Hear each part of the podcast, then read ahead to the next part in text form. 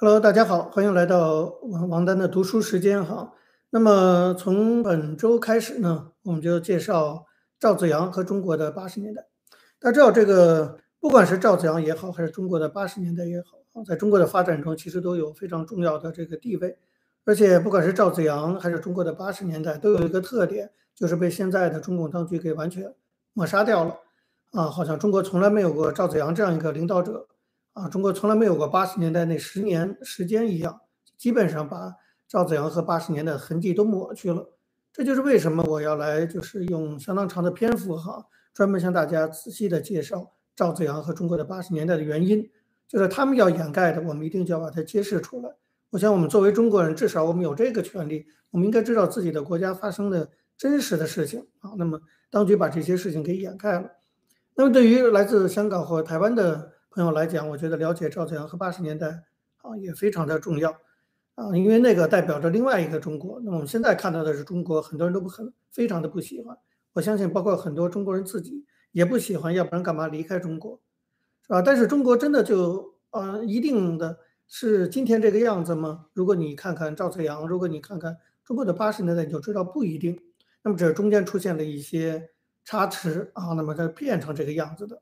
所以我觉得了解赵子阳和了解中国八十年代也有助于，就是包括香港、台湾或者海外的华人朋友更深刻的了解中国的历史。那我上回介绍过哈，我是做了一番准备的哈，我完全读了这四本书。那么呃，简单介绍一下哈，第一本呢就是陈一之的已经去世了哈，还有原来社科院政治所所长严家琪，他们为纪念赵子阳八十五岁寿辰的时候开了一个会。那么，请的一些研讨者写了一些纪念赵子阳的文章。那第二年，赵子阳就去世了。那么这本书里，当然你像陈一泽、严家琪都是当年赵子阳的左膀右臂哈。那么这是一本书。那么另外一本书呢，就是蔡文斌、鲍同和严家琪，还有张显阳，就原来社科院马列所的一位学者写的《赵子阳的道路》啊。那么这本书当然就比较详细的介绍了赵子阳在八十年代的一些具体的政策。还怎么执行政策的？遇到什么样的困扰？如何克服的？等等，比较着重政策的方面。但另一本非常重要，就是赵子阳自述他自己写的改革历程。这本书也翻译作《国家的敌人》，英文版都非常的流行啊。那么，当然赵子阳也没有把他所有的内心想法都写出来，可是写出了很多让我们非常震惊的事情。那么以后也会向大家介绍。那么第四本书呢，就是杜导正，这是赵子阳手下的大将哈，原来新闻出版署的署长。他跟赵子阳的个人关系非常好，而且他是少数的哈，在赵子阳被剥夺权力之后还能够去看望赵子阳的人。所以呢，他跟赵晚年的赵子阳，就软禁十几年期间的赵子阳有比较多的接触。对于赵子阳晚年的一些想法，他也做了这个呃记录，写了这本《赵子阳还说过什么》。我们通过这四本书啊，来向大家介绍这个赵子阳这个人，赵子阳的政策，他对中国。政治发展、经济发展的影响，以及更重要的，到底中国的八十年代发生过什么样的事情？因为在整个八十年代，赵子阳从总理到总书记，啊，那一始终是在最高领导层。虽然背后有垂帘听政的邓小平和陈云，但具体的在前台的还是赵子阳和胡耀邦。所以，这个通过这四本书，我想可以至少让我们大概的哈全面的了解一下赵子阳和这个中国的八十年代。好的，我们先介绍一下哈，就是。简单的介绍一下，当在以后的呃课中，我还会再详细的用更具体的事例讲。但是我们一开始呢，先就是用个概括的素描的方式介绍一下，就是在这些书中，你可以看到赵子阳是个什么样的人。就我们现在看惯了中共的这些高级领导人啊，不管是 poker face 这个长了一副扑克脸的胡锦涛，还是这个一脸狰狞的这个习近平，还是那个一脸这个上海。上海的那种那种风格的面相的这个江泽民，那么赵子阳是个什么样的人啊？这个这本书呢里头都是一些原来赵子阳的老的部下我写的对赵子阳一些回忆。这本书就是刚才我介绍过，二零零四年十月十六号，美国就陈一之主持的当代中国研究中心和哥大的东亚系他们联合举办了一个研讨会，叫《赵子阳与中国改革》。当时赵子阳八十五岁寿辰，哈，这个这本书呢里头有一些赵子阳老部下对赵子阳的看法，那么我就通过他们的嘴介绍一下，哈，就是我们这是是个读书节目，啊，我还是强调这不是我个人，我个人可能会加一些评论啊，但基本上我还是介绍这些书中的一些对赵子阳的一些介绍。好，我们知识的二道贩子。那么第一呢，就我总结了一下，我看了这本书之后，看了那么多对赵子阳的评价。第一个呢，我觉得赵子阳可以称为是就是中共党内改革派的代表人物，甚至我觉得哈，赵子阳是真正本来有可能成为中共党内的戈尔巴乔夫这样的人物的人，啊是。唯一一个有可能成为戈尔巴乔夫的人，但是很早就夭折了。但不管怎么样，他是改革派中共党内改革派的这个标杆人物。那么大家一定要知道一件事，就是在中国共产党的领导人中，赵子阳创造了很多的记录。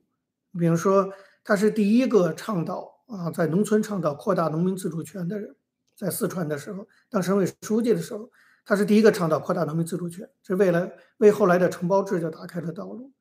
那么他也是第一个主张撤销人民公社的试点的人啊，人民公社也是死在他手里哈。那么后来他当了总理，到了城市里，他也是第一个提出要扩大企业自主权这个概念的人啊，这是最早。当然他手手下有些幕僚啊，有一些智囊给他提意见，但是他是最早提出扩大企业自主权的领导人。他很早很早在八十年代初就讲要理顺政府和企业的关系，这是其他的领导人都没有讲过的哈。那么尤其重要的是，赵子阳也是在中共的领导人中最坚定的提出政治体制改革方案的人。在一九八七年，中共召开十三大，那么赵子阳在十三大做政治报告中，那次十三大的政治报告的主题就是政治体制改革。那么在那次报告中呢，赵子阳就提出来说，要用民主的法律化和制度化作为目标啊，那么去推进政治体制改革，就给中国的政治体制改革做了一个规划。这个规划就是说，从什么时候开始，从哪个层次开始，就是从民主的法律化和制度化开始啊。那么这本书的这个主编呃严家琪先生，其实就是政治体制改革办公室的主要的这个工作人员啊，主任就是鲍彤先生。那么本来呢，就是要按照他们的这个思路去推进政治体制改革的。那么这也是赵子阳在这个中国历史上做出的一个贡献，就是你看他有很多的第一，从农村的。农民扩大农民自主权，到城市的扩大企业自主权，到政治体制改革具体目标的确立，所以赵子阳这是在中国共产党里，在这个方面是是创了这个记录的哈。首先提出来的。那么根据包同的说法，包同是赵子阳的秘书哈，大秘，所以他当然非常了解。就赵子阳一直是当总理，到后来胡耀邦下台之后接了总书记，他其实一共只当了二十个月的总书记，啊，那么一年八个月，然后就发生六四了嘛。在这二十个月的总书记任内，他做了大胆的政治改革。这个我们现在很多人其实都不知道了。比如说那个时候，赵子阳就规定了说，说政治局的委员和常委开会，不得去处理案件的审理。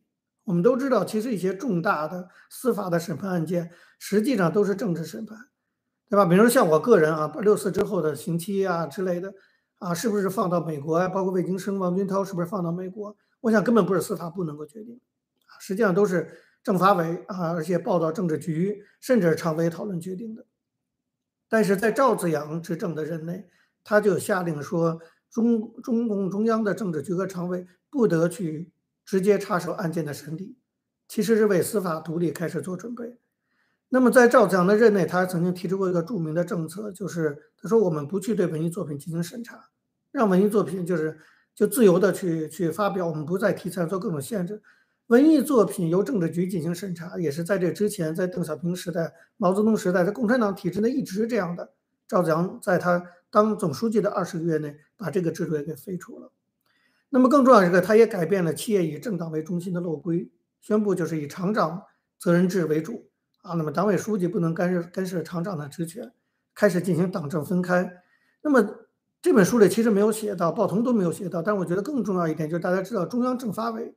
这是个非常诡异的机构，哈，就是干干涉司法独立的一个很重要的机构，而且后来中央政法委其实在党内权势熏天。可是你知道吗？在一九八八年到八九年的时候，在赵子阳当总书记的时候，已经开始准备废除中央政法委这个机构，把它整个就废除掉，就是朝司法独立的方向走。换句话说，如果按照赵子阳一直当中国的领导人走下去的话，你看他在政治体制改革方面已经开始，至少是从司法独立上一定会做突破。那么也不会再审审查文艺作品，而且在企业里也不允许企业有党支部。现在习近平多么的倒退是吧？要求所有的企业都要建立党支部，阿里巴巴啊什么都要成立党支部。你就知道中国倒退多么严重哈！在八十年代赵子阳当总书记的时候，就规定说企业里都是应该以厂长为主。所以说赵子阳是个改革派的代表人物，这是毫无疑问的，这是第一。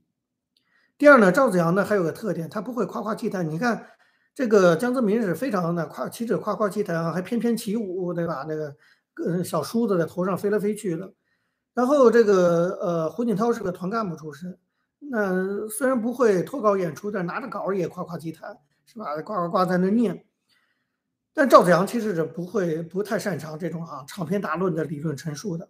他其实我们也得坦率讲，赵子阳文化水平也不高哈，他这个打游击战出身的，他也没上过大学啊等等。但是赵子阳是个少见的党内的一个实干家，就是我看了这本书中很多他的老部下都强调这一点，就赵子阳是个非常实干的一个领导人。七十年代末期他在四川当省委书记的时候，就当了大概没几年，那在那几短短几年内，让四川每年的粮食增产了一百亿斤，每年增产一百亿斤。后来他担任总理。八年，在这八年总理任内，哈，为了把僵化的计划经济变为市场经济体制，他带着国务院的这个有关的国务院法制局，在这八年里草拟了数以千条的经济法规啊法律。那么在他的这个建立这些法规法律中，他有两个主要的部下，好像二十多年前，一个部下呢就叫温家宝啊，温家宝原来是地质矿产部政策法规研究所的主任。那么当然也参与了很多法律起草工作，还有一个就是曾庆红，那么在海洋石油总公司任职，当时也是负责法规起草工作，那时候都是赵子阳的下属。这两个人当然也都多少受到赵子阳的一些影响哈。当然，白泽伟说点题外话，昨天晚上我跟魏京生老魏吃饭，我们还聊天，还说到哈，其实就是中共党内动过心思要处理六四问题的，大概只有两个人，就是曾庆红和这个呃温家宝啊。那当然这个。这是题外话哈，这个又开始有点政治八卦性质，但这个确实是真的，我的我有相当的确定的这个证据啊，但是不是本文的题目了。但你可以想象，曾庆红、温家宝当时在八十年代就协助赵紫阳起草各种法规政策，确实受到赵紫阳的影响，所以他们对六四之后对赵紫阳的处理，这个也是常常常情，对不对？一定是有他们自己看法的。不管怎么样，就是赵紫阳就是有非常具体的政绩，而且他是个非常实干家啊，就是有。实际的这种政绩体现。那么第三个呢，当然就说的也是政治体制改革，就是赵子阳其实是党内最主张政治体制改革的一个人啊。那连胡耀邦都没有那么强调政治改革，胡耀邦是基本上是个民本主义者，他不太主张从制度上哈，这个像赵紫阳提出的这个法律化、民主的法律化、制度化，胡耀邦提不出这些来。他最多就是政策上我们要放宽一些，我们少抓人，是吧？我们要对站在老百姓立场想问题。他是个民本主义者，他不是个民主主义者。但是在赵紫阳的任内呢，他确实在民主的发展上做了一些制度性的思考。这个是中共党内没有人可以跟赵紫阳比的。所以赵紫阳是可以说中共党内最真正的主张政治体制改革的人。从一九八六年底开始，他和当时的政治局的常委胡启立啊，当时的国务院副总理田纪云。啊，还有这个他的大秘鲍同等人就建立了中国政治体制改革研究所，开始进行政治体制改革的研讨工作。那个时候，赵子阳就提出了一个主张，说他说政治体制改革的主题是什么？啊，就我们为什么要进行政治体制改革？赵子阳那时候就提出来说，主题就是要从革命体制向建设体制转变，就是我们后来也提到说，革命党向执政党的转变。就赵子阳，你看他思路是非常非常清晰的，就是我们这个中国治理国家的体制不能再是个以革命为为主的这么体制，应该是个建设性的体制。所以赵子阳提出来，他说中国政治，这时候他是总书记呢，还不是他下台之后的反思，是他当总书记的时候就讲，他说中国政治要逐步的走上程序化、制度化、规范化的轨道。但同时赵子阳也很务实，他说政治体制改革呢要循序渐进、切实可行。所以赵紫阳是个既务实又稳妥的推进的一个，其实一个我觉得非常有希望的，能把中国带向民主的这么一个领导人。那么我这里要特别讲的，就这本书中呢也提到了一件事情哈，就是一九八九年五月十六号、五月十三号，学生已经绝食了在广场上。我们知道那个时候这戈尔巴乔夫访问中国是一件非常大的事情。赵紫阳在邓小平之前先见了戈尔巴乔夫，那见了戈尔巴乔夫的谈话，其实很多人都已经忘记了。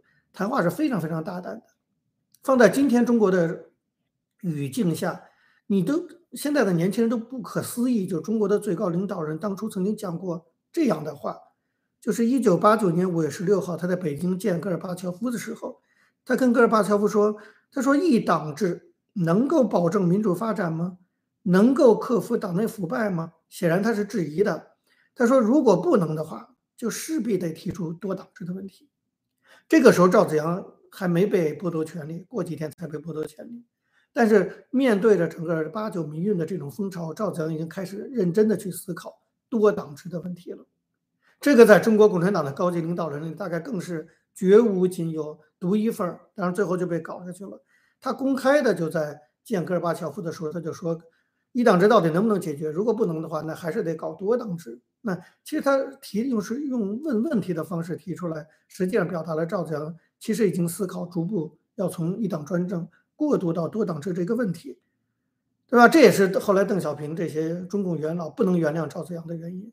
后来他们发现赵子阳要叛变，要叛变革命了，好，要开始这个把中国一党专政改成多党制了。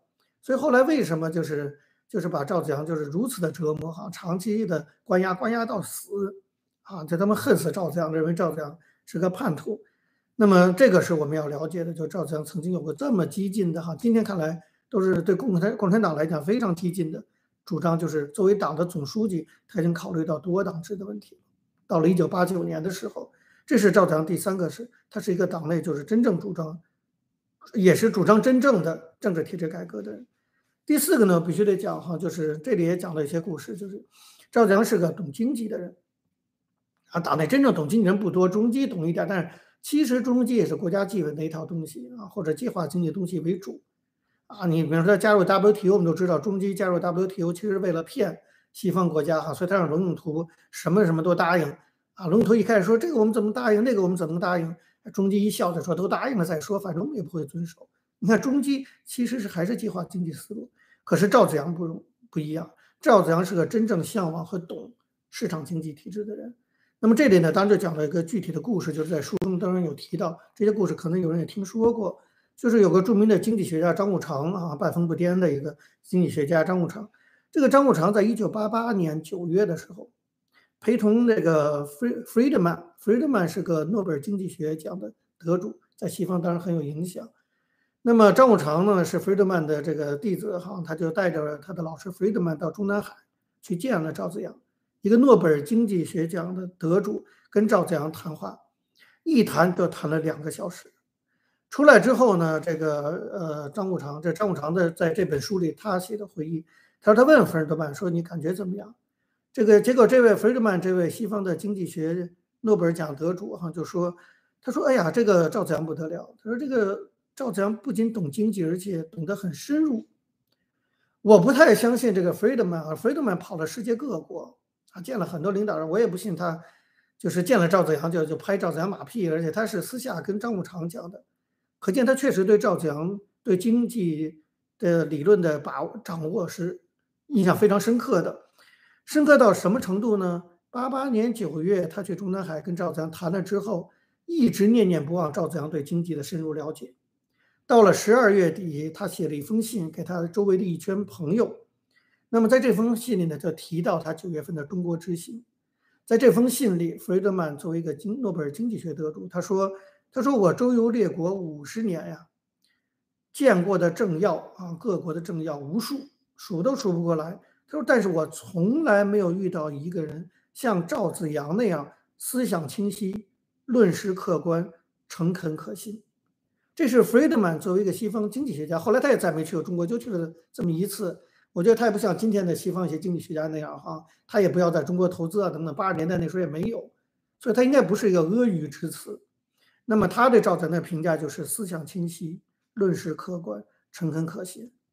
你可以想想看，中国共产党的高级领导人有多少人能像赵强这样得到西方经济学这种诺贝尔奖得主这个级别的人这么高的评价？确实，赵强他真的是非常懂经济。那次会见啊，我们著名的政治评论家林保华其实也有在现场。后来林保华自己也有回忆嘛，他也提到，就是就赵子阳对经济的了解。张五常后来他问张五常，张五常也说竖大拇指，了解的非常细。就赵子阳其实做个这个没连高中文凭都没有的哈，这么一个领导人，他其实我觉得也不是他本人哈，就是变成个经济学家，但是他真的是能够听他周围的年轻的经济智囊的意见，而且他长期的主持地方的工作，他长期担任广东省委书记，所以他对这个经济真的是是非常了解，所以他是中共党内真正难得的少有的哈，完全懂得这个经济，而且他不仅懂经济，他非常懂中国共产党。就是他自己就不愿意搞这些政治斗争，可是并不代表他不懂。那么这本书里呢，讲就讲了一个小故事，呃，这个故事就提到这个谁写的这个故事哈，我看一下，啊，也是鲍同提到的，就鲍同作为他秘书，还知道很多赵子阳的故事。就讲他说，就是改革初期的时候，八十年代初，他说有一次呢，赵子阳呢把当时的国家纪委主任就叫到他家里来聊天谈话，谈话的过程中，赵子阳就问中国这个纪委主任。说经济体制改革，你说说看到底要改什么？这是个大灾问，是吧？当时就把那个纪委主任给问住了。那纪委主任就吭吭哧哧就游了一下。赵子阳呢，就直接就往下接着讲。赵子阳就讲了一句话，他说：“中国的经济体制改革，我跟你说就是改你们的。”他对中国的国家计划委员会主任讲：“中国经济改革就是改你们的。”这句话我真是觉得一针见血。把这个经济改革的真正的目的说得非常的清晰透彻，赵子阳的这个水平是非常高的，非常到位，对吧？那么中国的经济改革就是要改掉计划经济体制，过渡到市场经济体制。所以他半开玩笑的告诉国家纪委主任说：“中国的经济体制改革就是要改掉你们。什么时候中国没有国家纪委了啊？这就是我们改革的一个目标的达至少部分的达成。”它的背后的话就是这个意思啊。那么你你可以想象，就是赵子阳对整个的这个经济体制改革也好，政治体制的改革也好，他内心是有个非常清晰的判断的，啊，我觉得这是也也是难得的哈，中国共产党领导人就是有这个水平。那么在八十年代的政治环境中，赵子阳呢，其实对整个的政政治环境也是非常清楚的。鲍通又讲过一个故事，他说，一九八七年年底，在一次政治局会议上，啊，当时的国务院发展研究中心主任，我忘了谁，好像是马洪还是谁。就提了个问题，他说：“我们现在党的这个宣传哈，有时候讲这个社会主义商品经济，那么社会主义商品经济跟社会主义市场经济这有什么区别啊？我们应该是推进市场经济吗？为什么我们我们要说社会主义商品经济？”他就在政治局会议上向赵子阳提了这么个问题。你知道赵子阳怎么回答？赵子阳说什么社会主义商品经济、社会主义市场经济？他说根本没有什么差别啊。他说我们呢用市场经商品。经济这个提法不用市场经济这个提法，就是为了减少震动，使更多的人容易接受。你看赵咱的政治的手腕，他对党内的政治生态，通过这句话你就可以看得出来，他是非常了解的。就是你可以做一套说一套，你做其实做的就是市场经济。所以他说商品经济跟市场经济没什么差别，我们就是搞市场经济。但是现在党内一帮老人呢，那帮人一听到什么市场经济就觉得资本搞资本主义了，所以为了忽悠那些老人。哄住那些那元老，哄住那些保守派。哎呀，我们就不叫市场经济，我们就叫商品经济。这是我我必须要强调一点哈，这个以后也联系到中国八十年代的改革，在整个七十年代末到整个八十年代中国改革中，这是那些改革推进者最常用的一招，就是在其实党内保守势力非常强大的情况下，你要真正推动改革，你就是要像赵子阳这样做，就是骗他们，就是实际上我就搞市场经济体制改革，具体政策就这么搞。但是在口头上我就说啊，我没搞市场经济啊，我们搞的是商品经济，改革一路都是这么慢慢推进的，非常的艰难，就得要掌握这样的政治技巧。赵子阳就是掌握这样政治技巧。赵子阳这句话充分的反映了八十年代中国内部的这种政治生态，就是可以做，但是你不能说，或者你至少换一种说法，啊，这是整个八十年代政治上的一个秘密，一个诀窍哈。那么赵子阳呢，后来也说过，他说没有什么社会主义啊。什么威权主义啊之类的？他说中国的赵曾讲过一句特别我觉得非常精彩、精辟和深刻的话，就是他就说在中国我们是什么制度？他讨论啊，他在一次就是跟鲍同啊跟谁聊天的时候，他说我们中国其实没有什么社会主义。你看他作为一个共产党的总书记，他自己都说我们没什么社会主义啊、威权主义啊。他说还有些人说我们是威权主义，我们也不是。他说我们中国现在的制度非常的简单，就是一党专政。就是党领导一切，他说你这个理解了这一点，你就理解了中国的制度。我看到这儿真的是拍案叫好。我们这么多年研究中国，我觉得真的不如赵子阳看得透。那那些西方研究中国问题的人，更不可能像中国共产党总书记赵子阳那样把问题说得这么到位。就你现在给中国安了很多的这个哈，这个后极权主义啊、威权主义啊、极权主义啊、社会主义啊、权贵资本主义啊，弄了一堆，这都是学术上的名称。从赵子阳这些非常实务的人看，在他眼里看得非常清楚，这些东西都是胡扯，都是一些理论名词。这个中国今天，包括今天的中国，哈，这二零零一年的中国是个什么样的制度？没那么多废话，就一句一党专政，核心就是党领导一切，整个中国的制度就是党领导一切。这是八十年代作为中共中央总书记赵紫阳自己讲的。你现在反过头来想，赵紫阳讲的这句话非常的正确、精准、到位啊。那么，而且赵紫阳讲说。说中国社会就是这个制度，就是毛泽东定下来的。这句话也很深刻。就到今天，为什么崔健也讲，就是我中国根本没有走出毛时代呢？就毛泽东给整个的中国啊，从四九年以后就确立这个，就是我们的核心就是党的领导，谁都不能触动。邓小平继承了毛，习近平也继承了毛，所以我们今天的中国始终还是在毛主义、毛确定的框架下在发展，就是所谓毛泽东提出叫东西南北中党政军民学。党是领导一切的，这个习近平也天天在这讲，但是赵子阳在八十年代就把这个看得透透的，啊，那你现在回顾的话，赵子阳的话，你看在在八十年代，赵子阳就把这本质看出来了。从一九八零年代到现在，这已经多少年过去了？三十多年了，中国这个制度还是一点没有变，这是一个非常非常深刻的认知，啊，我觉得这点是我要向大家特别强调的。那么总体来讲呢，赵子阳对于中国的发展，其实。就赵子阳是个什么样的领导人？他内心就是两个，他觉得中国第一要经济自由化，第二要政治民主化。他本人并不是个理论家，他就是个实践家。他非常把想把经济自由化和政治民主化给落实。但是后来发生一九八九年这件事，他的权利被剥夺掉，所以赵子阳就政治生命就夭折了。否则，中国如果继续在赵子阳的领导下，就是会朝着经济自由化和政治民主化方向发展。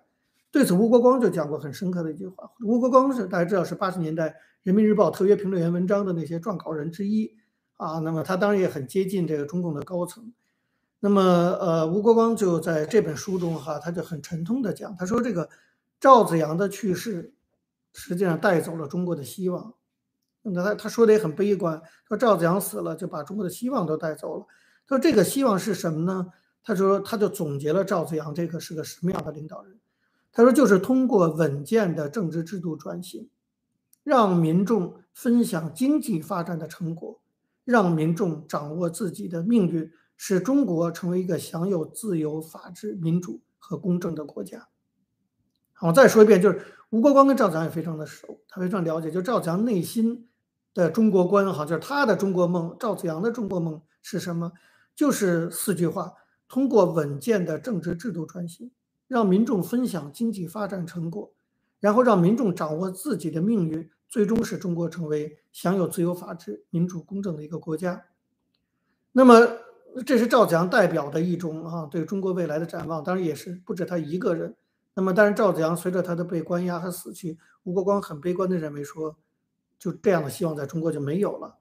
啊，换句话说，其实我们要知道，在中国的八十年代，在赵强的领导下，曾经是。有过这样的一个机会的，或者说整个中国的八十年代是这样的一个时代，就是一个有过最广大的民众积极参与并普遍获益的机会的一个时代。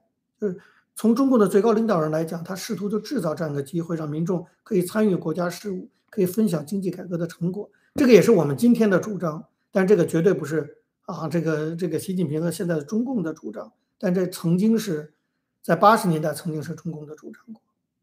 这点我觉得我们要非常了解，所以总结来讲，就是赵子阳是个什么样的人？就是他第一，他是一个真正可能成为戈尔巴乔夫的人，他是改革派的真正代表；第二，他是一个实干的一个政治人物；第三，他是一个最主张政治体制改革、最坚定的主张真正的政治体制改革的人；第四个，他也是真正懂得经济的人。啊，那么他对中国未来是有一个非常跟西方文明接轨的一个愿景的这样的一个国家领导人，这就是赵子阳。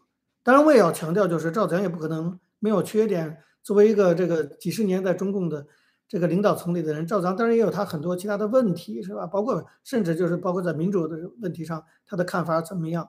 那我我我觉得我也不会去避讳他的这些缺点。我刚才讲这些好像都是正面评价，但是我对他其实也有很多的批评。那么这四本书里，其中有些也会提到。那么在未来的以后的一一节课一节课，我们更详细的介绍赵子阳的想法和政策的时候，我觉得我也不会避讳，也会对他提出一些批评。但是在除了这些批评之外，我们要认识到刚才我讲的这几个他是什么样的人。好好，那关于赵子阳什么人，我们就介绍到这里哈。下周呢，我们就介绍一下，那当时一个赵子阳一生中最大的一个关键啊，就赵子阳跟六四的关系啊，跟八九民运的关系。他他因为这个事情就失去了政治生命。那赵子阳在整个八九年这盘局里到底扮演了什么角色啊？他这个这个历史的作用是什么？他失败失败在哪里啊？他跟六四的关系是什么？我们下周再通过就是这四本书，我举不起来了，太重了啊！通过这四本书的那个内容哈，向大家再做介绍。好，那我们的课程就到这里，今天就到这儿。然后我们的那个进阶学员可以到脸书上好，那我们继续讨论。谢谢大家。